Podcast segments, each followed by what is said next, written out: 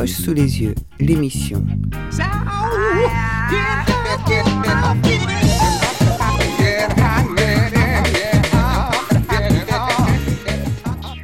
Lucas Belvaux, bonjour. Bonjour. Alors, euh, vous êtes réalisateur, euh, acteur, scénariste, mais aujourd'hui, c'est l'auteur que nous recevons, euh, auteur d'un premier roman, Les Tourmentés, paru en août 2022 chez Alma Éditeur. L'écriture de scénario, la réalisation de films, ça ne suffit pas à remplir la vie d'un honnête homme Aussi, ça, ça, pourrait, ça pourrait. Mais j'arrive à un âge où, où, on se sent plus libre, hein, et donc j'avais envie d'essayer une autre, une autre expérience. J'avais déjà été acteur, j'avais changé pour devenir réalisateur. Là, j'ai eu envie d'écrire un, roman. Espèce. Ça permet d'être euh, un jeune auteur. Et à mon âge, c'est pas mal d'être jeune quelque chose. L'écriture de scénario, en quoi c'est différent de l'écriture d'un roman? L'écriture de scénario, c'est extrêmement contraint par rapport à la littérature. Un scénario, c'est pas fait pour être lu par le, par le public. C'est un outil, c'est très technique. C'est fait pour trouver de l'argent, motiver des acteurs, des techniciens. Et, euh, et donc, dès qu'on l'écrit, on pense au film tel qu'il doit être, tel qu'il sera, et surtout euh, tel qu'il va être euh, produit et, et, filmé. Et donc, on pense déjà à l'argent, au décor, aux acteurs, mais surtout à l'argent, au temps que ça va prendre. Et donc... Il y a une autocensure? Il y a une expérience, on va dire. Et l'expérience de, la fabrication des films fait qu'on sait que si on multiplie des décors, ça va multiplier le temps, l'argent, ça coûte de plus en plus cher. Plus on met des acteurs, plus les séquences sont courtes et plus aussi ça va, ça va coûter cher. Donc c'est une écriture qui va être euh, induite un peu parce que va être le tournage, qui est normal, hein, c'est des contraintes euh, normales, c'est presque un, un, exercice. Mais après 15 euh, films maintenant, euh, bah, j'ai eu euh, envie d'écrire pour le plaisir d'écrire uniquement et avoir cette espèce de lien direct entre, euh, bah, entre moi et le, et le lecteur. C'est ça qui a, qui a, poussé un homme des cinémas vers l'écriture? Oui, oui, oui. Je pense que la, littérature, c'est un comment dire, un art plus démocratique pour le, pour le lecteur que le cinéma pour le, spectateur. Euh, ne fût-ce que dans la maîtrise du temps. Un lecteur, il, peut poser le livre, s'interrompre dans sa lecture s'il en a marre, euh, il fait ce qu'il veut. Au cinéma, c'est le rythme, il est induit par le cinéaste. On rentre dans une salle et puis on voit le film et le film a son, a son propre temps, sa propre durée. Et on est dans une époque où euh, justement le, le temps est ce qu'on maîtrise le moins. Euh, on le voit, hein, il y a une, espèce d'accélération du monde. Et, euh, la littérature, c'est une façon de reprendre le contrôle de son propre temps. Et je trouvais ça assez, euh, assez chouette, donc, y compris dans l'écriture d'ailleurs. Alors c'est votre premier roman édité, mais est-ce qu'il y en a d'autres dans les tiroirs inavoués? Non, non, non, non, c'était le, c'était le premier. Les Tourmentés, hein, c'est un roman choral à trois voix, enfin euh, un petit bonus, mais trois voix principales. Skender et Max, deux anciens frères d'armes passés par la Légion étrangère et qui en sont ressortis bien trauma. Euh, Skender a quitté sa femme, euh, ses enfants et est devenu SDF, mais Max est rentré au service de Madame, une riche veuve qui a arrêté de son mari, une passion pour la chasse, mais il manque une proie à son palmarès, l'homme. Et Max va faire engager Skender pour compléter le tableau de chasse de Madame. On n'en dira pas plus, mais c'est un roman noir en fait. Hein. Oui, oui, à l'origine, c'était l'idée d'un film noir. Je voulais écrire un film noir. Et puis, c'est au moment de l'écrire vraiment, au moment du passage à l'acte, je dirais, que, je me suis dit, je vais écrire un, roman plutôt qu'un scénario, parce que j'avais plus envie de ces contraintes. Et donc, j'ai commencé à l'écrire comme, si c'était un film, un roman noir.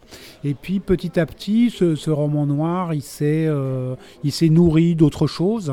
Et euh, j'ai gardé l'espèce de, de carburant du roman noir en général, c'est-à-dire une tension, un suspense, et puis je l'ai nourri de plein de choses. Et donc euh, c'est un roman noir, mais euh, avec de la lumière dedans. C'est un petit peu comme un soulage.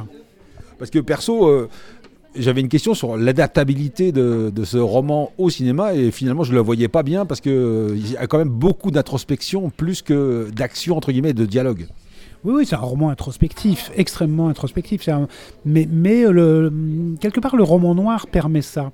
Parce que euh, sur l'adaptation, j'y reviendrai après, mais euh, il n'y a pas de comment dire d'empêchement de, euh, entre le roman noir et l'introspection. Au contraire, c'est souvent un propre du, roman noir par rapport au roman policier d'avoir quelque chose de beaucoup plus intime. Si on prend par exemple un des maîtres du roman noir qui est Euh, James Elroy, euh, on est en pleine introspection tout le temps. Il euh, n'y a, pas que l'action. L'action, finalement, ou chez Simon d'ailleurs. les Maigret, un peu plus, qui sont des romans policiers, mais dans les romans noirs de, de Simon, il y a un meurtre, il peut y avoir un meurtre. Parfois, le meurtre ne, peut ne pas avoir lieu non plus. En revanche, on est sur une tension extrême sans avoir besoin d'une action policière ou d'une enquête policière. C'est le propre du roman noir une écriture nerveuse, urgente, avec des phrases courtes. Pourquoi avoir choisi ce, mode d'écriture? Mais c'est ma névrose, j'ai peur de l'ennui et de l'ennui du, lecteur ou du spectateur. Donc euh, j'essaie de trouver des, moyens de, tenir le lecteur en haleine. Alors, est-ce que c'est facile de trouver un éditeur quand on a une carrière cinématographique derrière soi comme vous? Je pense que c'est plus facile que pour, euh, que pour quelqu'un qui, qui n'a rien derrière lui. C'est-à-dire que la, la, notoriété aide quand même euh, beaucoup. Donc, euh, moi, j'ai pas eu de problème pour trouver un éditeur, une éditrice en l'occurrence.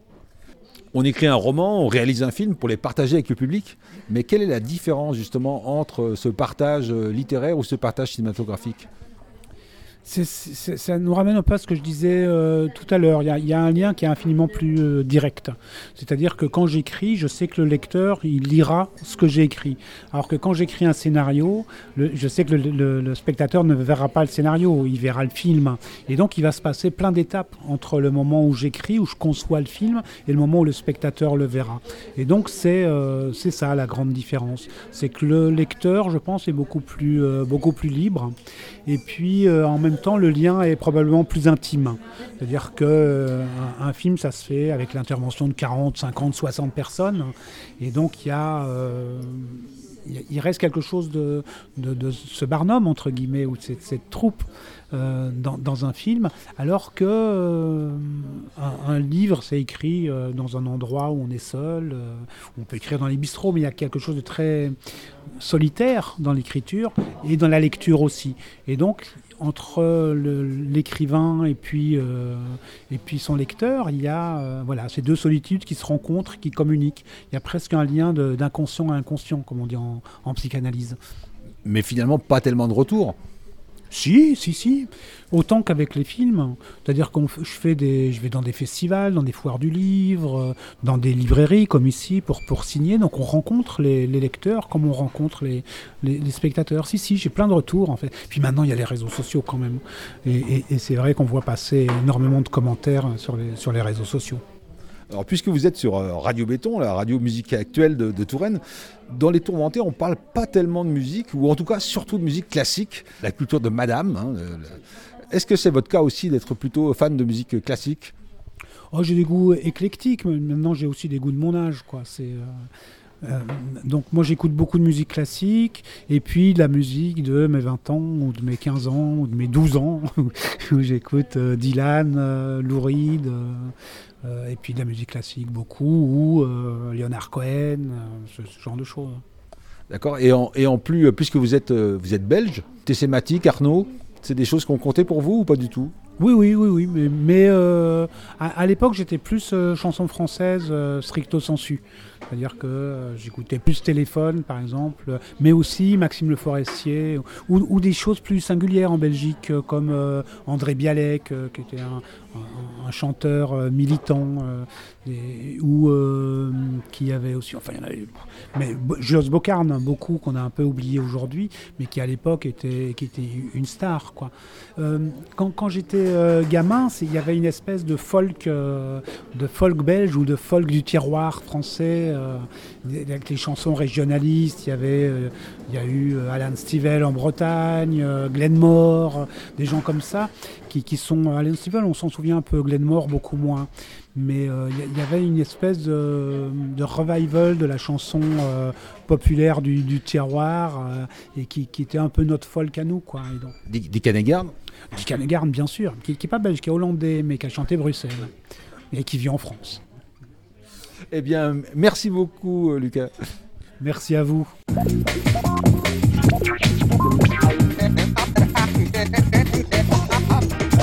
Tes poches sous les yeux, l'émission.